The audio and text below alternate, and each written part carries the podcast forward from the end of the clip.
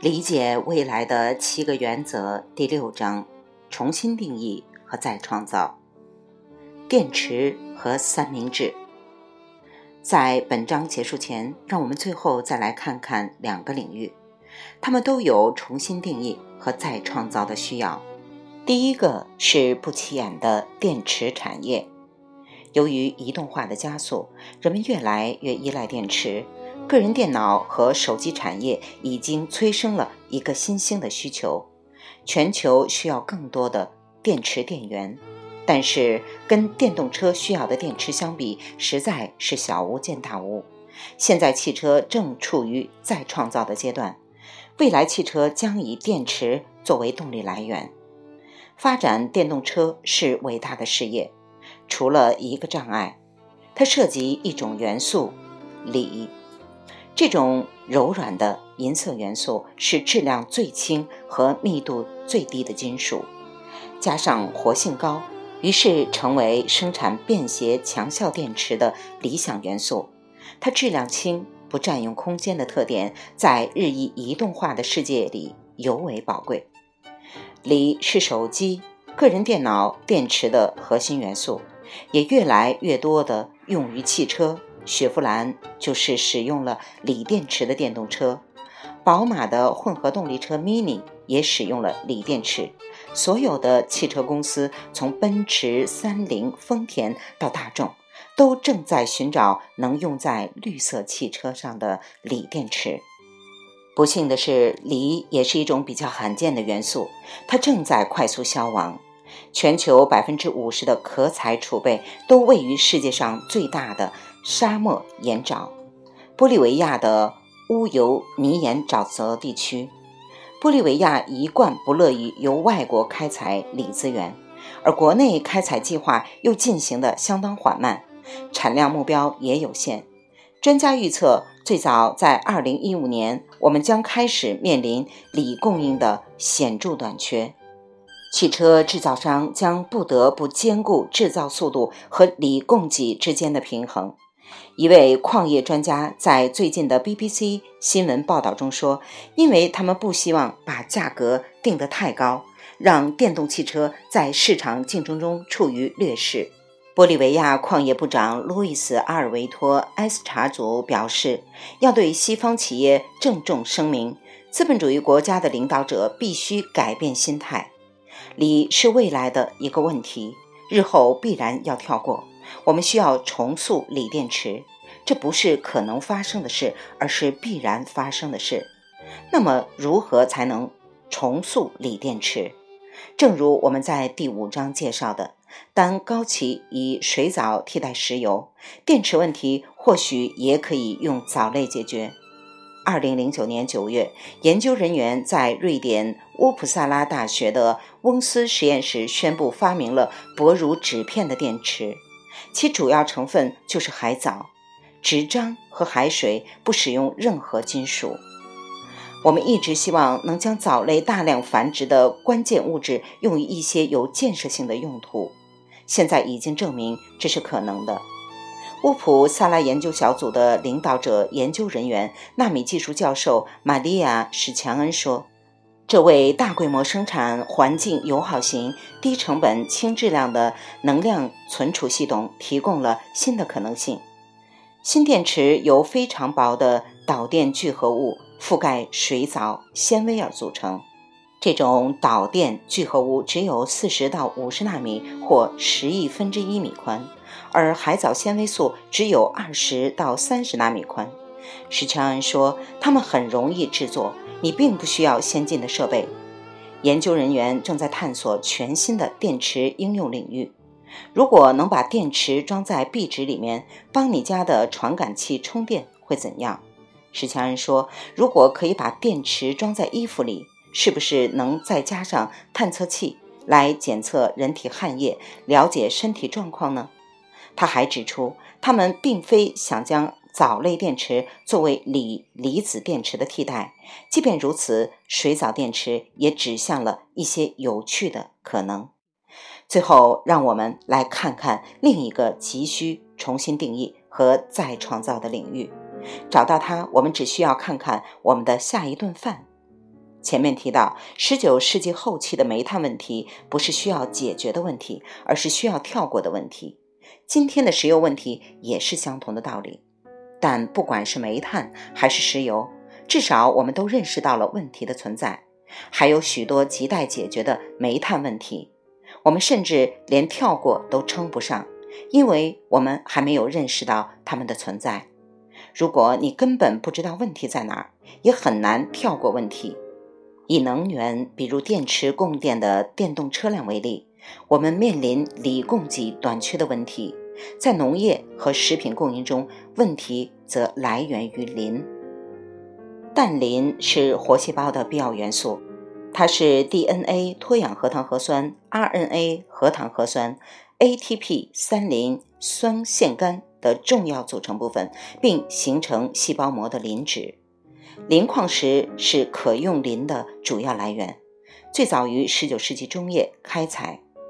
它是化肥行业的支柱成分，并在20世纪成长为现代农业的基石。世界各地的食品供应，磷必不可少。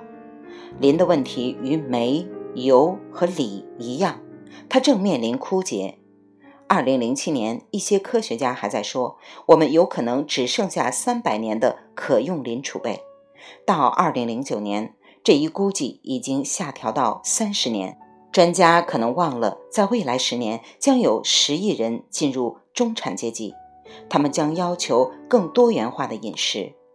也许三十年的期限还是乐观的态度，储量可能更少。美国储量还能使用二十年。亚利桑那州大学战略营销和可持续发展方面的教授 Mark 爱德华兹博士说，在这些储备被耗尽之前。磷的价格就会变得让大多数农民无法承受，原因是市场价格飙升，以及少数富有磷矿的国家和投机者囤积居奇。爱德华兹曾在美国海军学院接受过工程、海洋学和气象学专业的训练。他指出，中国最近针对磷矿石出口加征百分之一百七十五的关税。基本上切断了中国出口的希望，加上日益减少的美国本土储备，世界上主要磷矿来源大多是阿拉伯国家，其中许多国家目前并不是友善的贸易伙伴。换句话说，未来二十年内，磷的供应将开始逐渐下降，至消失，价格会暴涨到难以接受的地步，世界上大部分人将负担不起食物。造成大规模饥荒和内乱，也就是说，要化险为夷，除非我们重塑农业。其实，磷的问题只是征兆之一，更大的问题是，整个农业生产的经营模式正在变得不可持续。目前的农业机械需要耗用大量的水，消耗大量化石燃料，产生大量的污水，使用大量的磷，却完全没有进行回收利用。最后一点值得进一步研究：在工业化前的农业社会，大多数进入作物生产的磷都回收了，并以动物粪便的形式重新进入生产周期，以绿色肥料覆盖作物，或以其他能进行生物降解再回收利用的形式。